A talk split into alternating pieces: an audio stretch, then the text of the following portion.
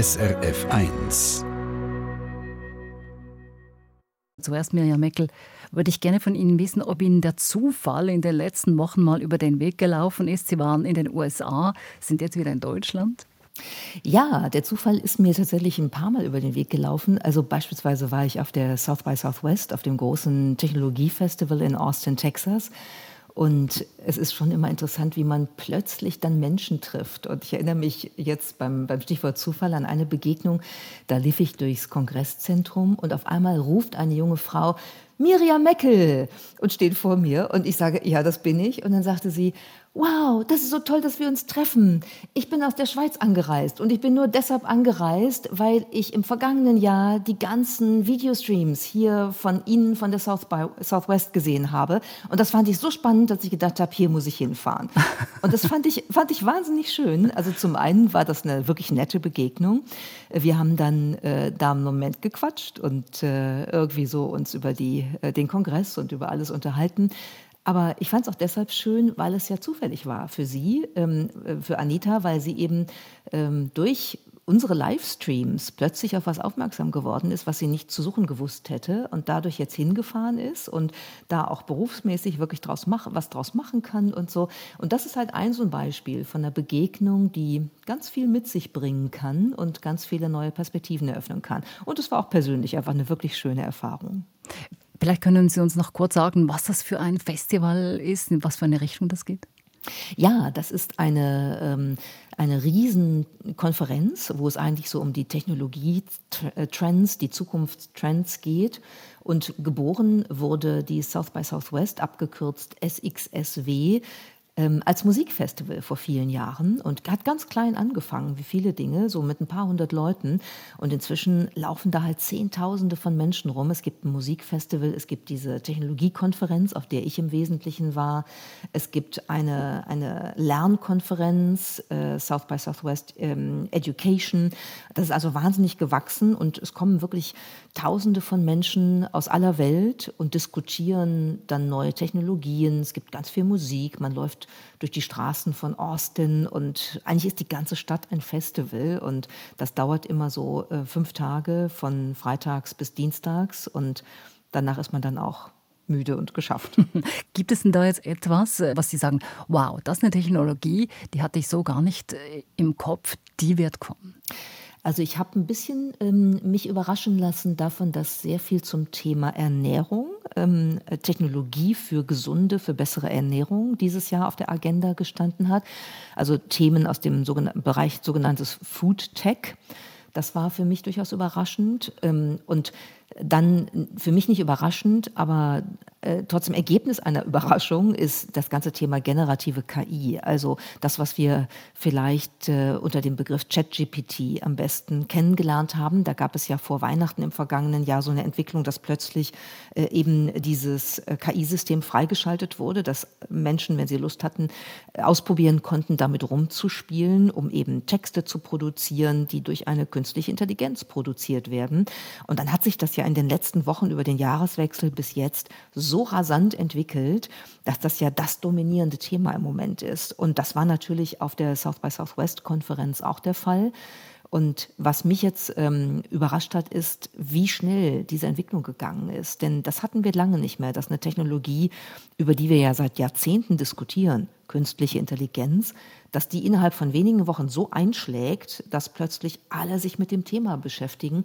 Das war so ein bisschen wie das iPhone-Moment der künstlichen Intelligenz. Plötzlich ist es im Massenmarkt angekommen und alle reden drüber. Das hat man dort natürlich auch bemerkt. Und was der Zufall macht oder die KI mit dem Zufall, also die künstliche Intelligenz, auf das werden wir sicher noch zu sprechen kommen innerhalb unseres Gesprächs. Dass wir heute jetzt zusammen über den Zufall sprechen, ist kein Zufall. Das habe ich so geplant, mit Ihnen abgemacht. Ist da nicht das Geplante, Frau Meckel, das Gegenteil vom Zufall? Ja, auf eine Art ist das natürlich richtig. Äh, das Geplante ist das Gegenteil vom Zufall, äh, ist aber auch Voraussetzung dafür, dass manche Dinge überhaupt stattfinden. Denn wenn wir beide uns jetzt darauf verlassen hätten, dass wir irgendwann zufällig ein Gespräch, was dann im Radio ausgestrahlt werden kann, über den Zufall führen, dann würde es dieses Gespräch nie geben. Heißt also, die Planung ist genauso Teil unseres Lebens, wie der Zufall unsere, äh, Teil unseres Lebens ist. Und so richtig interessant äh, wird das Leben, wenn, wenn beides miteinander interagiert, wenn es also geplante Teile, aber auch zufällige Teile gibt. Wenn wir nur auf Zufall äh, uns verlassen würden, wäre das ziemlich chaotisch, das wäre ziemlich anstrengend und würde uns wahrscheinlich irgendwann an den Rande des Wahnsinns bringen als Menschen. Aber wenn wir nur planen, dann wäre das Leben ein durchdeklinierter Pfad, der keine Überraschungen mehr hätte und wir wären komplett gelangweilt. Sie waren ja schon in den verschiedensten Berufen tätig. Sie waren schon Redakteurin, Fernsehmoderatorin, Regierungssprecherin, Staatssekretärin, Chefredakteurin, Herausgeberin. Wahrscheinlich habe ich jetzt einen Teil vergessen. Sind Sie jemand, dem es schnell langweilig wird oder war es vielleicht der Zufall, der Sie immer wieder zu neuen Ufern aufbrechen ließ?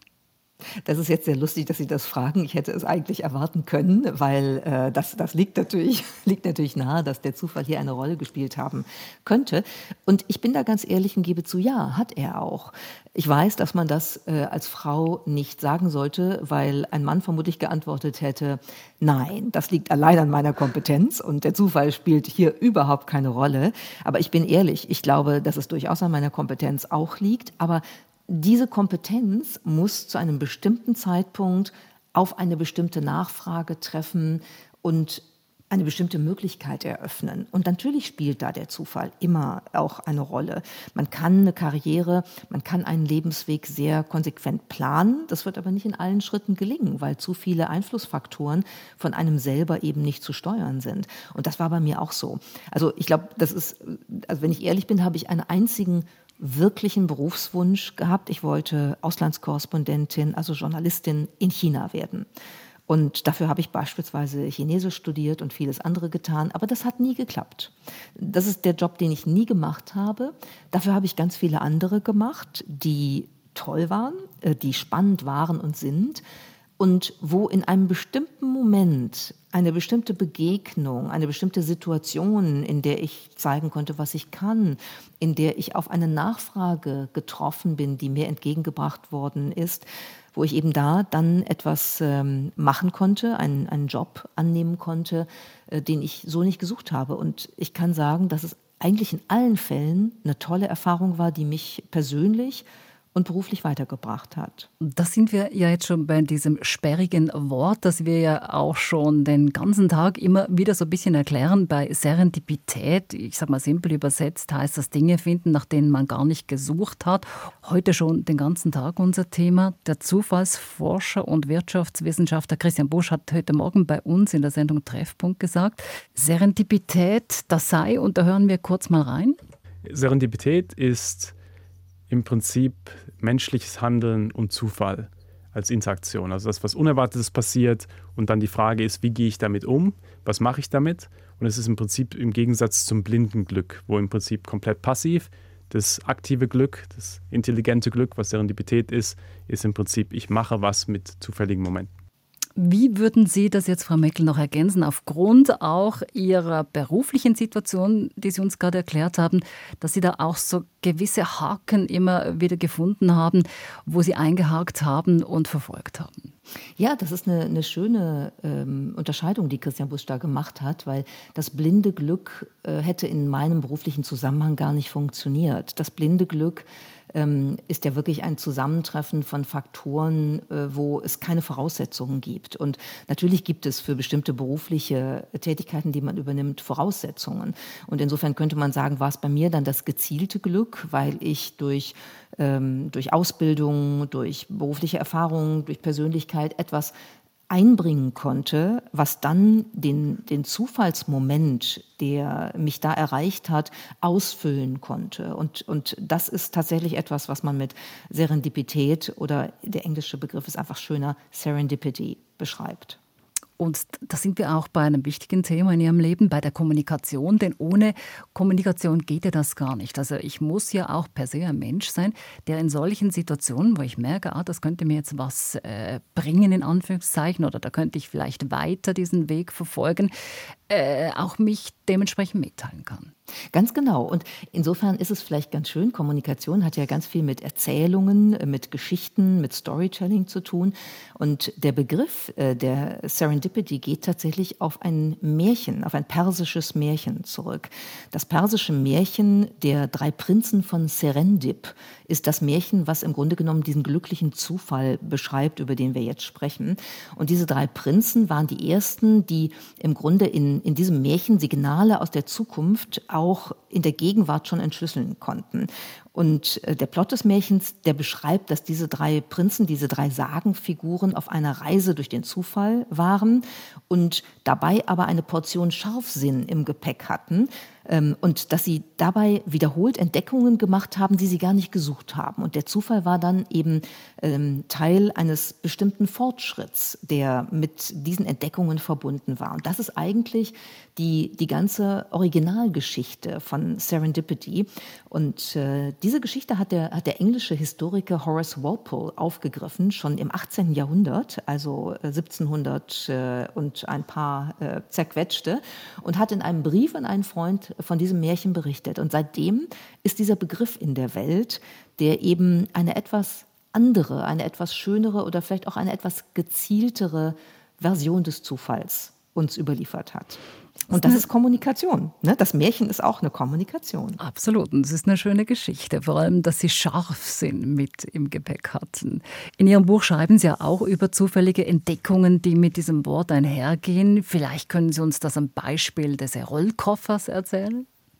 Ja, äh, sehr, sehr gerne. Ich reise ja viel und ich benutze äh, tatsächlich äh, viele Rollkoffer, weil sie sehr viel leichter das Reisen machen.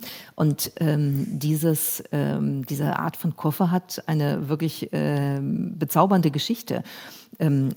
Sie geht fast auf das alte Rom zurück. Da haben nämlich Soldaten Taschen aus Leder benutzt, um darin Essen zu transportieren. Und natürlich haben die auch mit Fahrzeugen gearbeitet und ähm, haben dann immer beides koordinieren müssen und die Dinge herumschleppen müssen, ihr Essen herumschleppen müssen. Aber damals ist niemand auf die Idee gekommen, mal zu sagen, hm, vielleicht könnte man das auch zusammenbringen.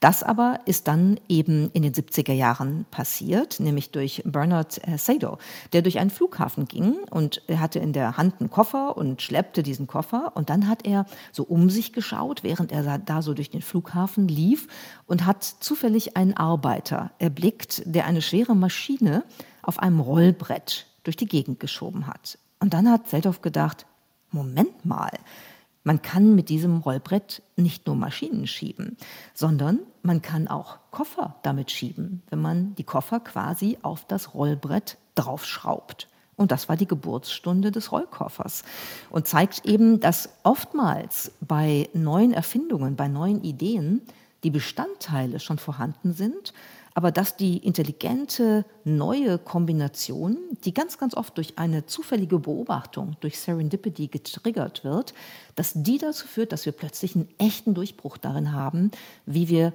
anders mit Dingen umgehen, wie wir zum Beispiel unsere Gepäckstücke nicht mehr durch die Gegend schleppen müssen und uns den Rücken damit verderben, sondern dass wir sie rollen können. Also der Rollkoffer, keine Erfindung, sondern eine Entdeckung per Zufall mhm. oder eben durch äh, Aufmerksamkeit, durch Scharfsinn. Wobei man ja auch sagen könnte, im Zufall steckt auch das Zufallen drin. Also da passiert irgendetwas ohne dass ich groß dafür etwas gemacht habe. Jetzt in diesem Beispiel natürlich schon. Ich habe beobachtet, es war jemand, der das, die, diese viele Puzzleteile zusammengesteckt hat.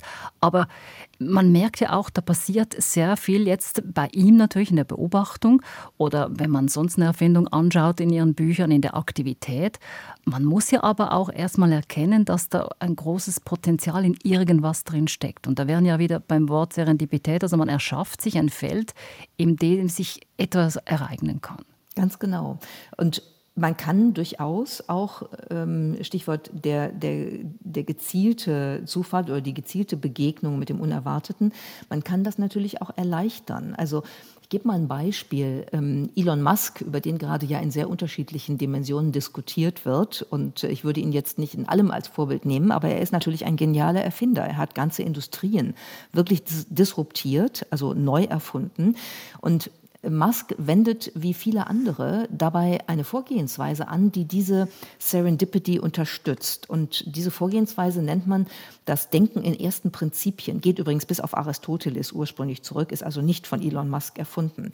Und dieses Denken in, in ersten Prinzipien funktioniert so, dass man alles, was es in der Welt gibt, bis auf die kleinsten Bestandteile zerlegt, sich anguckt, wie funktionieren die zusammen, und was könnte man anderes daraus bauen. Elon Musk hat das beispielsweise bei seiner Raketencompany bei SpaceX gemacht und hat festgestellt, dass das alles wahnsinnig teuer ist, Raketen ins All zu schießen. Und er hat sich dann gefragt, was müsste man denn eigentlich dafür bezahlen, wenn man jede, jedes einzelne Bestandteil einer solchen Rakete sich anguckt. Und bei der Recherche hat er dann festgestellt, dass die Materialkosten einer Rakete sich gerade mal auf zwei Prozent dessen belaufen, was ein fertiges Raumgefährt kostet. Und die Frage, die sich daraus ergibt, ist natürlich, warum gelingt es nicht, die Teile mehrmals zu benutzen, also die Rakete nicht nach dem ersten Start ins Meer zu versenken, denn dann würde der Preis für den Flug ja rapide sinken. Und das hat Musk dann gemacht. Er hat die Rakete gebaut mit SpaceX, die immer wieder benutzt werden kann und hat damit den Markt der kommerziellen Raumfahrt komplett verändert. Und das ist so ein bisschen dieses First Principle Thinking, dieses Denken in ersten Prinzipien, dass man sich fragt, wo sind die ganz, ganz ähm, basalen, die grundlegenden Bestandteile und was könnte ich daraus Neues machen, um damit eine ganz andere Zugangsweise zu finden. Und insofern ist das eben ein Beispiel dafür, wie man diesen Zufall oder wie man das Zufallen von, von Neuerungen, von kreativen Ideen durchaus unterstützen kann durch einen gezielten Prozess. Und vielleicht äh, passt dieses Denken von ersten Prinzipien auch auf das nächste Beispiel. Da würde ich gerne noch eines aus Ihrem Buch rauspicken, und zwar die Entdeckung der Barbie-Puppe, denn die hat, und das wusste ich gar nicht, bis ich Ihr Buch gelesen habe, auch ziemlich viel mit der Schweiz zu tun. Auf einer Europareise entdeckte nämlich Ruth Handler die entscheidende Inspiration dafür, und zwar in Luzern in Form der Bildlilien. Die Bildlilie, die kannte ich auch nicht. Das ist eine blonde, dünne, blauäugige Puppe, mit der die Zeitung Bild aus dem Axel Springer Verlag seit ihrem ersten Erscheinungsdatum am 24. Äh, Juni 52 war das, glaube ich, warb. Genau. Und das ist, das ist eine, eine großartige Entdeckung gewesen. Ähm, und Ruth Handler hat dabei vorher schon ganz viele wirklich kluge Beobachtungen gemacht. Ähm, sie hat nämlich an ihrer eigenen Tochter gesehen, wie die mit Puppen spielt. Und die hat das gemacht, was, was viele Kinder machen, nämlich eigentlich so getan, als ob die Puppe ein, ein erwachsener Mensch sei. Ne? Puppen sehen ja, Kinderpuppen sehen ja sonst eben, eben ganz anders aus wie Babys oder wie Kleinkinder. Und ähm, in der Interaktion sieht man bei Kindern oft, dass die eigentlich mit den Puppen so umgehen, als ob sie erwachsene Menschen wären. Und das hat Ruth Handler schon mal inspiriert. Und als sie dann diese Bildlili im, im Schaufenster in Luzern äh, gesehen hat, da hat sie gedacht, Mensch, warum bauen wir nicht mal eine Puppe, die wirklich aussieht wie ein erwachsener Mensch? Und das war eine wirkliche Revolution. Das gab es bis dahin nicht. Und ich meine, wenn man sich dann anschaut, 1959 ist die erste Barbie-Puppe, die erste Mattel-Puppe der, der Company von Ruth Handler und ihrem Mann äh, am Markt gewesen. Das war wirklich eine Revolution. Es kam dann natürlich auch eine männliche Version mit, mit Ken, die äh, übrigens genauso hieß wie der Sohn von Ruth Handler. Und damit hat sie einen Markt komplett revolutioniert, der dieses Format des Spielzeugs bislang nicht hatte. Und es war ein Schaufensterblick, der letztlich ähm, das ausgelöst hat, aber vorbereitet war er durch eine sehr kluge Beobachtung, wie die eigenen Kinder mit Puppen spielen. Spannend, spannendes Beispiel auch. Würden Sie denn grundsätzlich sagen, Frau Meckel, dass es möglich ist, per Zufall äh, zu Erfolg zu kommen, wenn man dementsprechend geistig offen und frei ist dafür?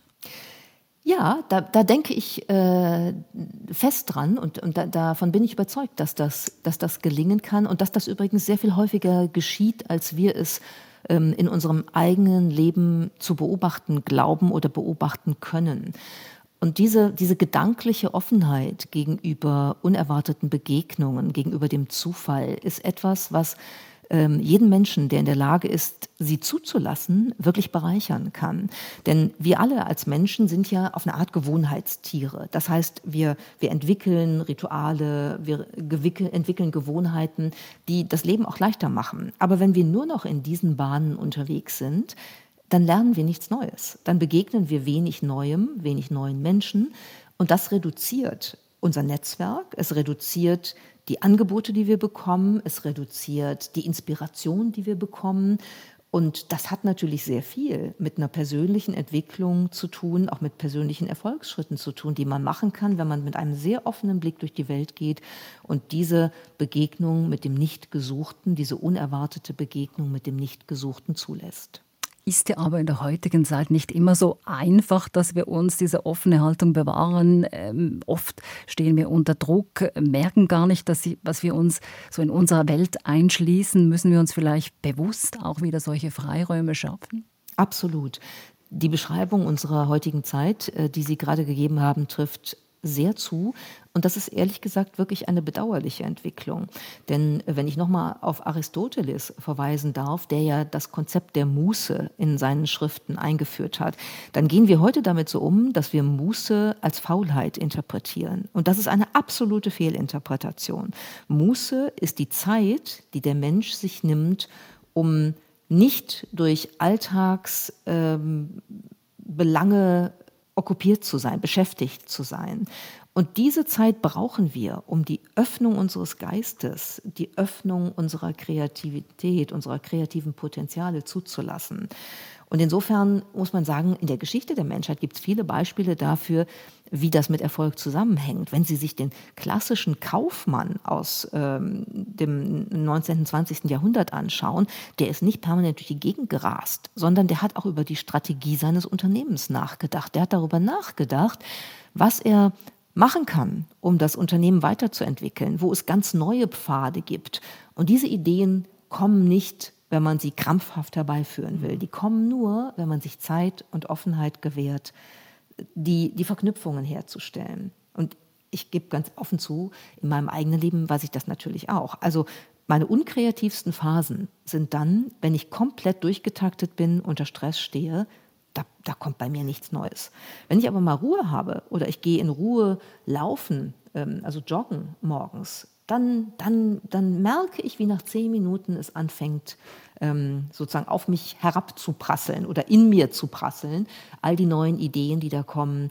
Und das, das ist halt ein, ein sehr wertvoller Zug, den wir Menschen haben. Und wir sind gerade leider dabei, ihn systematisch kaputt zu machen. Sie haben mal ein wunderschönes Wort dafür verwendet. Ich weiß nicht, ob es von Ihnen kommt, aber ich habe mich gerade verliebt. Innovationsmeditation.